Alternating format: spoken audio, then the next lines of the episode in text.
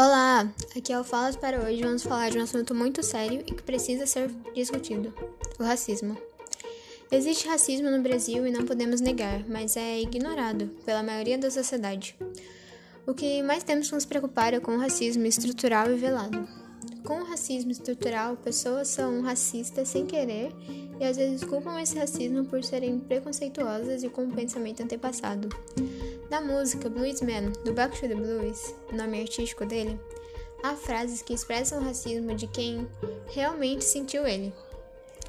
Tudo que quando era preto era do demônio e depois que virou branco foi aceito, eu vou chamar de blues. Aqui ele fala sobre toda a apropriação cultural com roupa, cabelos e etc.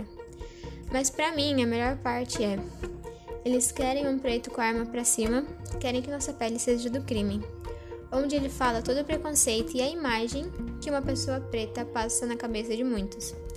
Na lei criada em 1989 contra o racismo e que qualquer preconceito racial teria uma punição criminal, você pensa, ó, oh, que bom, uma lei que puna pessoas erradas.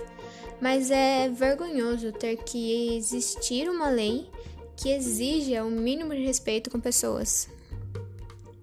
Eu falei apenas do racismo com pretos, mas existe racismo com latinos, islâmicos, asiáticos, etc.